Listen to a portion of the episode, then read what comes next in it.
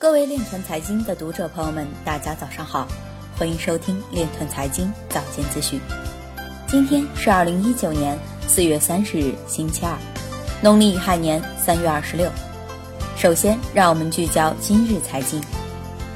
韩民主党议员表示，政府应尽快摆脱阳面禁闭二分法的束缚。阿联酋跃居今年加密货币 ICO 制度，美国降至第七位。中央电视台正直表示，央视现在通过区块链技术开展版权保护，增强版权保护力度。中国体育知识产权区块链启动。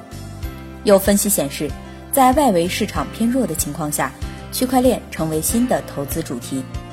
中国区块链论文首次入选计算机网络顶级学术会议 NSDI。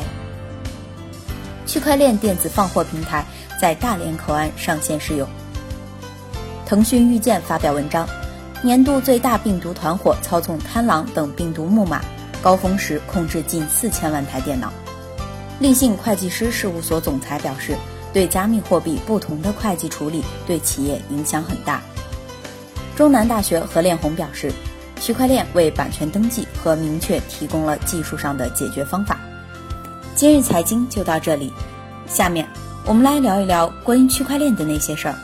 据新浪游戏报道，四月二十六日，在中国数字银行论坛二零一九春季论坛上，海南省地方金融监管局局长陈阳指出，在银行数字化转型的过程中，金融科技将不再是单纯支撑的功能，更多的是体验业务场景的创新。只有不断的提升服务的温度，才能获得更多的顾客，极致用户体验会大大提高投资回报率。中小银行想抓住细分市场的机会，建立竞争优势，首先关键因素是人才。其次，中小银行数字化转型的主要内容是对核心业务系统的改造，最终的落脚点是在业务场景上的价格主张。在业务创新上，未来还有很多的体量空间，包括智慧银行、供应链金融、区块链场景等等。以上就是今天链团财经早间资讯的全部内容。感谢您的关注与支持，祝您生活愉快，我们明天再见。